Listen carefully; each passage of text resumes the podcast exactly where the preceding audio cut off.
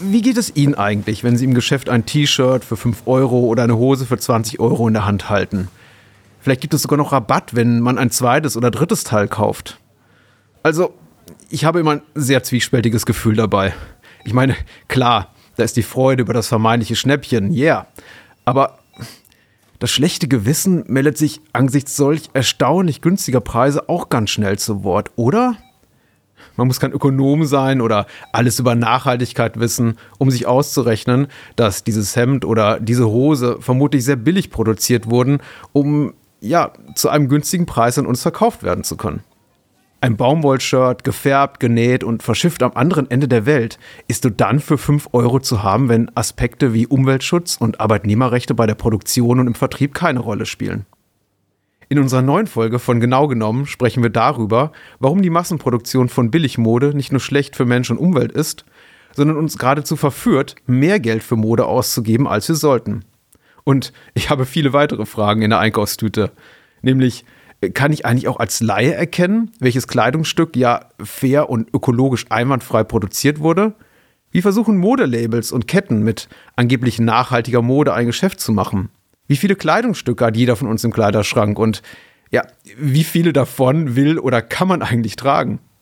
Wir unterhalten uns heute über faire Mode, Ökowolle, Secondhand-Klamotten und die Suche nach dem besten Style ohne Stress für Mensch, Natur und den eigenen Geldbeutel. Zu Gast ist meine Kollegin und Nachhaltigkeitsexpertin Ruth Preivisch. Mein Name ist Patrick Lohmeier und ich freue mich, dass Sie uns zuhören.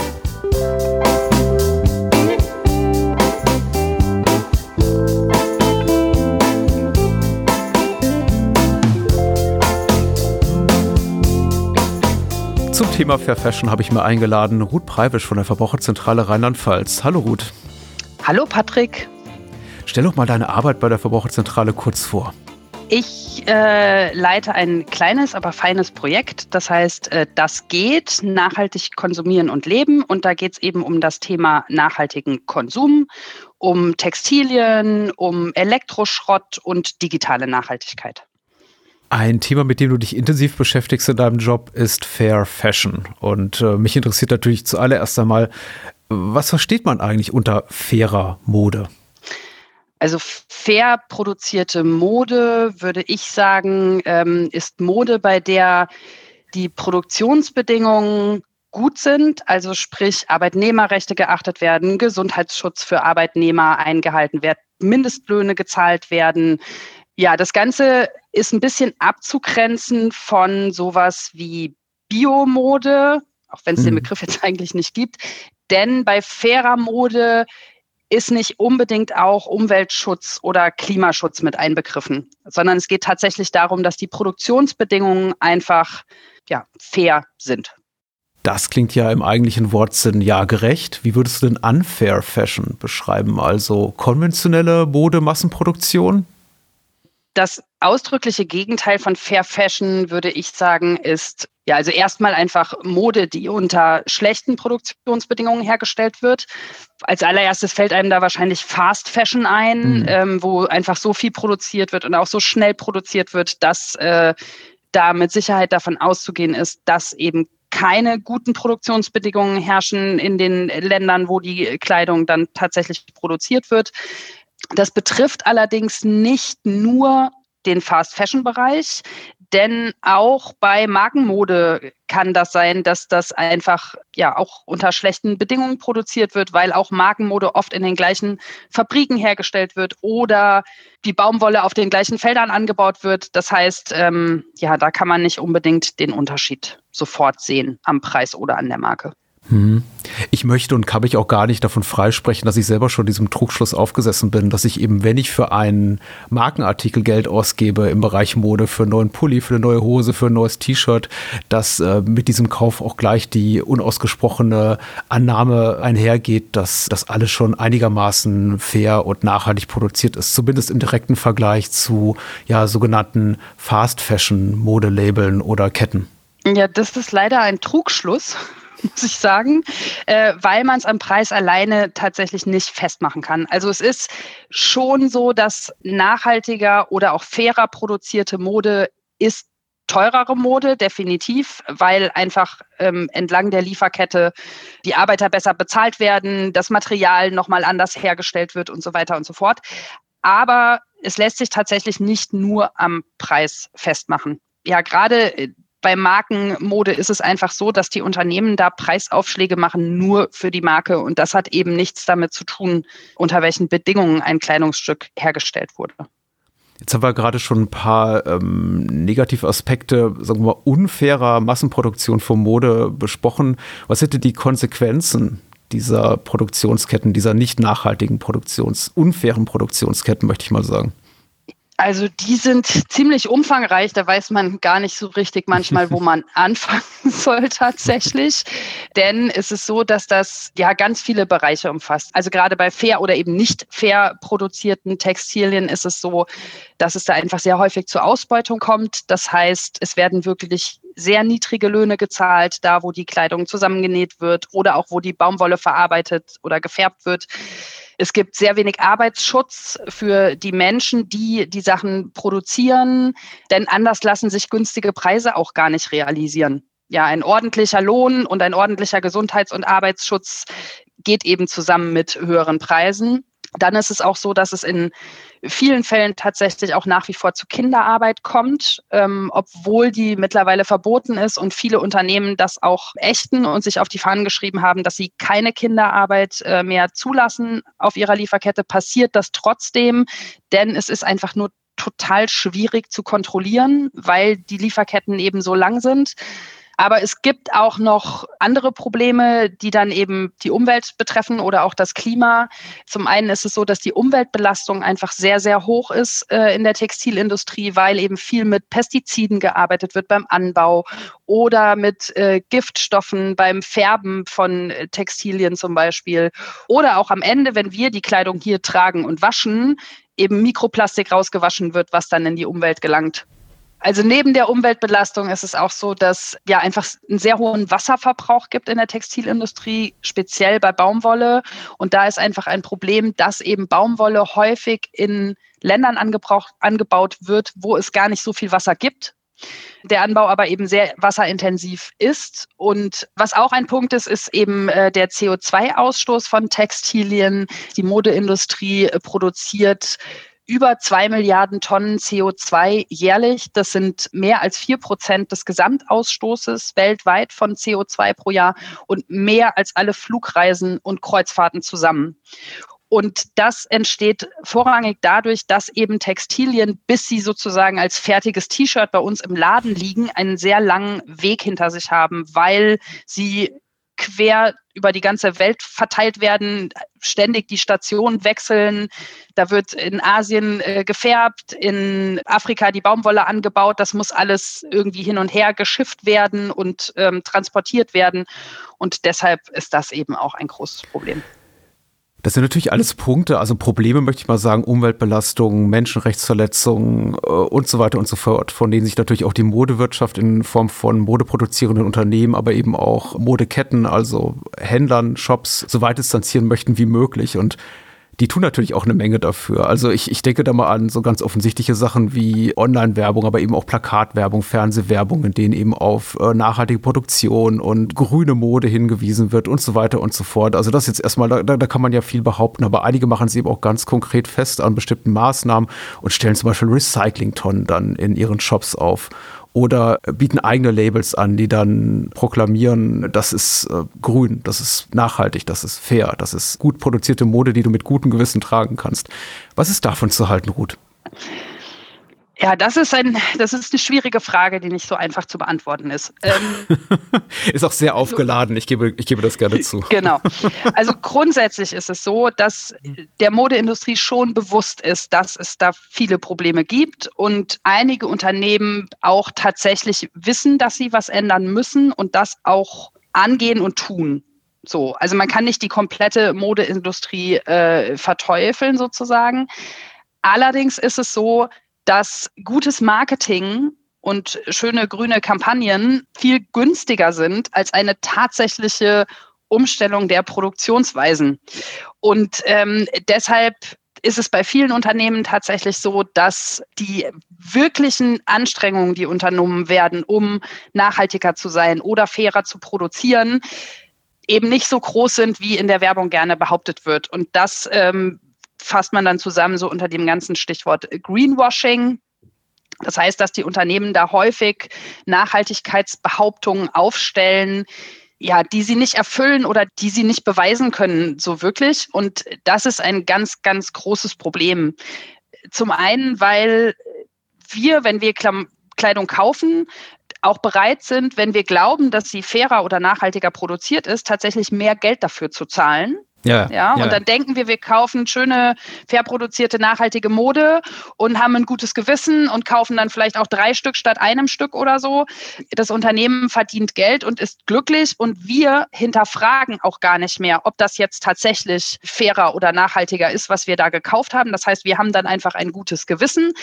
Wenn das aber nicht stimmt, was die Unternehmen behaupten, ja, dann haben wir da nichts Faires, Nachhaltiges gekauft und das Unternehmen muss sich auch nicht mehr weiter anstrengen und irgendwelche Dinge entlang der Lieferkette ändern, weil es funktioniert ja alles so, wie es ist. Und leider bleibt einem, wenn man faire oder nachhaltigere Mode kaufen will, auch wirklich nichts anderes übrig, als genau hinzugucken, was die Unternehmen da versprechen, welche Anstrengungen sie wirklich unternehmen. Also da muss man tatsächlich teilweise dann auch wirklich im Kleingedruckten nachlesen, was jetzt eigentlich mit unsere faire Kollektion oder hier ist alles viel grüner als da drüben, was da tatsächlich mit gemeint ist und was dahinter steckt.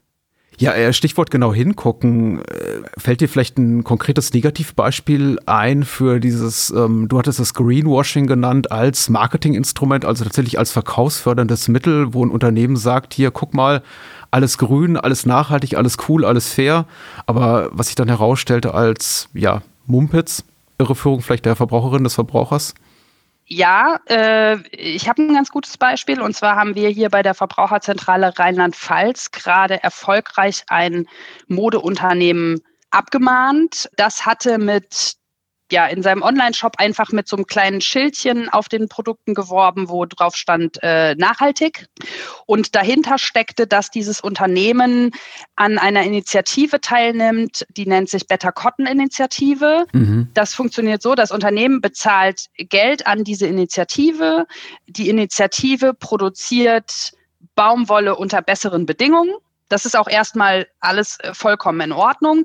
Allerdings wird diese Baumwolle dann mit ja, ganz konventionell hergestellter Baumwolle vermischt, ähm, wird weiterverarbeitet und man kann überhaupt nicht sagen, ob in dem Produkt, was das Unternehmen dann mit nachhaltig ausgezeichnet hat, ob da tatsächlich Baumwolle von dieser Better Cotton Initiative überhaupt drinsteckt.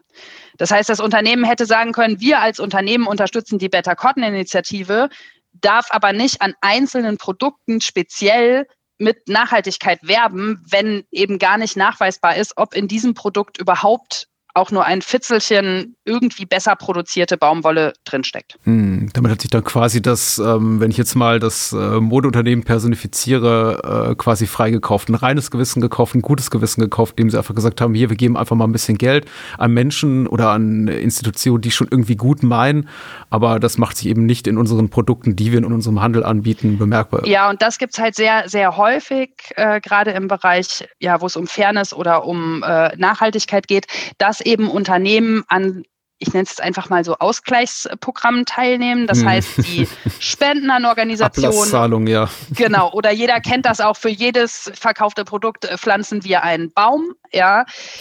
Das äh, möchte ich per se auch jetzt mal gar nicht unbedingt verteufeln, weil das ist ja es gibt Organisationen, die das sehr ordentlich machen, die dann äh, wirklich Umweltschutzmaßnahmen oder auch ähm, Arbeitsschutzmaßnahmen oder ähnliches mit dem Geld unterstützen.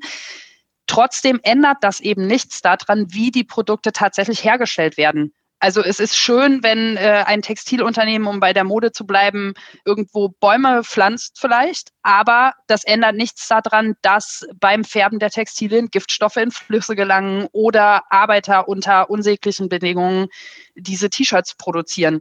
Und ähm, deshalb ist sowas wirklich mit Vorsicht zu genießen. Also wer wirklich will, dass es in der Produktion fairer zugeht oder die Textilien nachhaltiger werden, der sollte gerade bei solchen Ausgleichsprogrammen besser die die Finger weglassen. Wir reden auch gleich noch über unabhängige Institutionen, die auch sogenannte Siegel verleihen und äh, haben jetzt auch gerade schon über die äh, Eigeninitiativen von Unternehmen eben gesprochen. Aber äh, Stichwort Politik, kann die denn was dafür tun, dass wir als Verbraucherinnen und Verbraucher geschützt werden vor eben unfair produzierter Mode? Ja, das könnte sie schon. Hat sie auch schon in Ansätzen tatsächlich. Also es ist so, es gibt ja zum Beispiel ähm, in Deutschland äh, das Lieferketten-Sorgfaltspflichtengesetz, was seit diesem Jahr greift. Und das soll die Unternehmen eben dazu bringen, ja, Verantwortung zu übernehmen entlang der Lieferkette.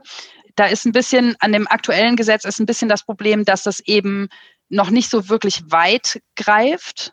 Ja, also da wäre zu wünschen, dass die Politik da nochmal nacharbeitet. Das ist aber auch geplant, dass das ausgeweitet wird, dass eben ein Unternehmen, was in Deutschland Kleidung verkauft, tatsächlich die ganze Lieferkette im Blick haben muss und schon, wenn Menschenrechts- oder Umwelt, ähm, Menschenrechtsverletzungen oder Umweltschädigungen passieren, da, wo die Baumwolle hergestellt wird, dass das Unternehmen in Deutschland dann schon verpflichtet ist, dort auch einzugreifen und für Besserung zu sorgen. Das gibt das Gesetz im Moment noch nicht her. Aber der Vorteil von ähm, so einem Lieferketten-Sorgfaltspflichtengesetz äh, ist eben, dass man darüber schaffen könnte, dass es Standards gibt, die sicher eingehalten werden das heißt, dann muss ich nicht mehr als Konsument mir die einzelnen Siegel kennen und mir sämtliche Bedingungen angucken und dann noch die an den Kleidungsstücken suchen und das alles so im Blick haben, sondern ich wüsste eben, wenn hier was verkauft wird, sind bestimmte Mindeststandards einfach auf jeden Fall eingehalten. Und das würde viel Last von den Verbrauchern nehmen, denke ich, weil das schon schwierig ist, wenn man fair und nachhaltig einkaufen möchte. Jetzt höre ich daraus, äh, auf die Unternehmen ist eigentlich nie Verlass oder nur in den seltensten Fällen Verlass. Also da muss man schon sehr, sehr genau hingucken. Was, was schließe ich daraus? Ich kaufe ab sofort nur noch Secondhand-Mode, also Secondhand-Kleidung. Oder gibt es andere verlässliche Indikatoren, also Anzeichen dafür, für Mode, die wirklich fair oder grün produziert ist? Also es gibt Unternehmen, die äh, tatsächlich anders agieren und fairer oder nachhaltiger produzieren.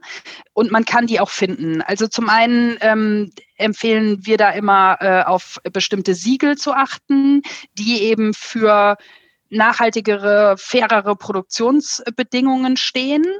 Da muss man auch noch mal ein bisschen aufpassen, weil es auch Unternehmen gibt, die unternehmenseigene Siegel herausgeben. Auch ein schöner Greenwashing-Trick. Wenn man aber weiß, welche von diesen Siegeln tatsächlich ja unabhängig zertifiziert werden und auch ordentlich überprüft werden und für ordentliche Bedingungen stehen, dann kann man sich daran schon orientieren und kann sich auch darauf verlassen, dass diese Mode tatsächlich ähm, unter besseren Bedingungen hergestellt wurde. Was sind die wichtigsten Siegel, die wichtigsten Namen, also die wichtigsten Kennzeichnungen, auf die man beim nachhaltigen Modekauf achten sollte? Gibt es da irgendwelche positive Ausreißer? Es gibt ganz verschiedene, fangen wir es mal so an. Es gibt nicht das eine faire Nachhaltigkeitssiegel, was alle Kriterien abdeckt, aber es gibt schon welche, ja, die sowohl für Fairness in der Produktion als auch für gute Umweltstandards stehen. Da gibt es zum Beispiel das GOTS-Siegel. Das ist so ein grüner Kreis mit einem weißen T-Shirt drin. Das findet man auch tatsächlich relativ häufig. Man findet es sogar im Discounter-Bereich. Ja, was sehr positiv ist, finde ich. Und da ist es so, dass eben bestimmte sogenannte Kernarbeitsnormen eingehalten werden, also zum Beispiel ein Mindestlohn gezahlt wird und ähnliches und auch 70 Prozent der Fasern aus kontrolliert biologischer Landwirtschaft stammen müssen. Also das äh, kann man empfehlen. Dann gibt es äh, auch Fairtrade Cotton. Also Fairtrade ist vielen bekannt aus dem Lebensmittelbereich und das gibt es eben auch als Siegel für Baumwolle. Dann gibt es den grünen Knopf. Das ist ein staatliches, ja, man kann es Metasiegel nennen. ja, das ist so ein bisschen, da sind so ein paar andere Siegel. Wenn die gegeben sind, dann darf man auch den grünen Knopf benutzen. Das ist so, dass sowohl ökologische Kriterien als auch Unternehmenskriterien umfasst. Und das sind jetzt nicht unbedingt die allerhöchsten Standards, aber das ist schon so eine gewisse Basis, die da eingehalten wird. Und dann gibt es eben noch auch kleinere Siegel, die durchaus wirklich gut sind. Es gibt zum Beispiel äh, die sogenannte Fairware Foundation. Verschiedene Unternehmen aus dem Outdoor-Bereich haben sich da zusammengetan und haben gesagt, wir wollen äh, fairer produzieren. Da ist allerdings weniger, sind weniger Umweltaspekte dabei. Ja, das klingt doch gut mit den offiziellen Siegeln. Also eine unabhängige Zertifizierung auf dem Pulli, auf der Hose, auf der Unterwäsche und wir als Verbraucherinnen und Verbraucher, aber eben auch die Unternehmen können mit dem guten Gewissen leben, dass hier nachhaltig produziert wurde, oder? Ja, ganz so einfach ist es dann leider wieder doch nicht. Das mit den Siegeln ist gut und funktioniert auch ganz gut, sofern es eben unabhängig geprüfte Siegel sind. Das Problem ist nur, in vielen Fällen findet man die Siegel einfach nicht, weil viele Unternehmen sich nicht dafür zertifizieren lassen. Zum einen, weil vielleicht ihre Produktionsbedingungen das auch nicht hergeben. Die Zertifizierung für ein Siegel ist aber auch sehr teuer. Das heißt, gerade für kleine Unternehmen, die vielleicht tatsächlich fair und nachhaltig produzieren, die gibt es nämlich auch, kann es sein, dass die sich das gar nicht leisten können, in ein Siegel zu investieren. Ja, und das ist halt ein bisschen schwierig. Das heißt, wenn man zum Beispiel denkt, dass man da ein kleines lokales Unternehmen hat, was irgendwie transparent auf seiner Internetseite über die Lieferkette Auskunft gibt oder ja seine Bemühungen einfach sehr klar darstellt, aber kein Siegel hat, dann kann es trotzdem sein, dass das ein Unternehmen ist, was wirklich fairer und nachhaltiger produziert. Und auch da hilft wahrscheinlich nur genaues Hingucken. Ja. Aber also gerade bei dem Punkt und das vielleicht auch so ein bisschen als abschließende Frage, äh, möchte ich mal behaupten, ich kann jeden Menschen verstehen, der uns jetzt zuhört und sagt, ich habe gar nicht die Zeit, jetzt in, bei, beim Modekauf äh, jedes einzelne Kleidungsstück, das mich interessiert, nachzuprüfen, ob denn da Siegel X auf dem äh, Label steht. Äh, was empfiehlst du solchen Menschen, die einfach sagen, ich habe auch gar nicht die Zeit, vielleicht aber auch einfach gar nicht die Möglichkeit, weil ich nicht in einer Großstadt wohne und äh, überhaupt nicht die Auswahl habe äh, zwischen acht bis zehn Modeketten, äh, bei welcher ich einkaufe. Was empfiehlst du solchen Menschen? Wie können die tatsächlich ähm, fairer, nachhaltiger Mode tragen und konsumieren in ihrem Alltag? Also eine gute Möglichkeit ist auf jeden Fall Second-Hand-Ware zu kaufen tatsächlich, denn gerade diese ganze Fast-Fashion-Welt lebt ja auch davon, dass wir ständig neue Sachen kaufen und dann immer mehr produziert werden muss und das eben unter schlechten Bedingungen. Das heißt, je länger Kleidungsstücke getragen werden, umso besser ist es eigentlich. Mhm. Und deshalb ist Second-Hand-Kleidung tatsächlich ein, eine ganz gute Methode, wenn man sagt, ich möchte nicht, dass für die Kleidung, die ich mir kaufe, jetzt extra Leute ausgebeutet werden oder die Umwelt äh, verschmutzt wird. Es lohnt sich aber auch tatsächlich, sich einmal mit diesem Thema auseinanderzusetzen und ein bisschen zu gucken, okay, das hier sind jetzt so Siegel, die stehen dafür oder es gibt ein paar Unternehmen, die da schon ein bisschen transparenter agieren ähm, und sich dann einfach wirklich auf die zu konzentrieren. Also ich kann jedem der Kleidung kauft, nur empfehlen, sich wirklich damit auseinanderzusetzen und sich ein bisschen Zeit dafür zu nehmen. Weil anders wird es nicht funktionieren, so leid es mir tut. Das heißt, Fast Fashion geht schnell und äh, faire Mode, also Fair Fashion braucht einfach braucht ein bisschen Zeit, würdest du sagen. Ja, aber dann macht es auch Freude, weil wenn man ein Kleidungsstück äh, gefunden hat, was man wirklich, wo man wirklich weiß, okay, das ist jetzt mal anders produziert und hat wahrscheinlich dann auch sogar eine bessere Qualität, ich kann es länger tragen. Also ich weiß aus persönlicher Erfahrung, dass man daran tatsächlich mehr Freude hat, als an einem schnell in irgendeinem Shop für einen Anlass mitgenommenen ja, Kleid für sechs Euro oder so. Und damit tut man ja nicht nur der Umwelt und anderen Menschen etwas Gutes, sondern auch dem eigenen Geldbeutel, oder? Ja, definitiv. Also äh, Secondhand kaufen ist zum Beispiel günstiger, aber es sollte auch vielleicht einfach jeder mal selber in seinen Kleiderschrank gucken zu Hause und zum Beispiel überlegen, was brauche ich eigentlich wirklich? Weil es tatsächlich einfach so ist, wir haben unfassbar viel Kleidungsstücke im Schrank. Also da möchte ich mich selber jetzt auch gar nicht ausnehmen. Durchschnittlich sind das äh, bei jedem Deutschen fast 100 Kleidungsstücke ohne Socken, Unterwäsche und Accessoires. Und die kann man ja in echt gar nicht alle anziehen. Das heißt, man sollte wirklich mal, bevor man was Neues kauft, vielleicht auch einfach in den eigenen Kleiderschrank gucken und mal schauen, ob es da nicht noch alte Sachen gibt, die man schon ewig nicht mehr anhatte. Wenn man dann merkt, da hängen viele alte Sachen, ich will sie aber wirklich nicht mehr anziehen, kann man auch überlegen, ob man da mal irgendwie mit der Freundin tauscht oder ähm, die an irgendwen verschenken kann. Also ich denke, dass man ja mit einem bewussteren Umgang mit Mode auch einfach wirklich Geld sparen kann, weil das einzelne Stück ist zwar günstig, aber insgesamt geben wir doch relativ viel Geld aus für Mode im Laufe eines Jahres. Vielen Dank für das Gespräch, liebe Ruth, und äh, Grüße nach Mainz. Ja, ich hoffe, alle machen ein bisschen die Augen auf beim textilen Einkauf beim nächsten Mal. Auf jeden Fall. Danke dir.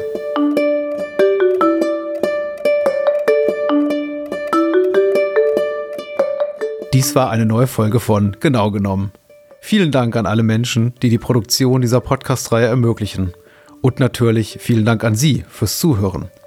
Weitere Informationen zu nachhaltigem Shoppen mit echtem Mehrwert für den Geldbeutel finden Sie auch unter verbraucherzentrale.de.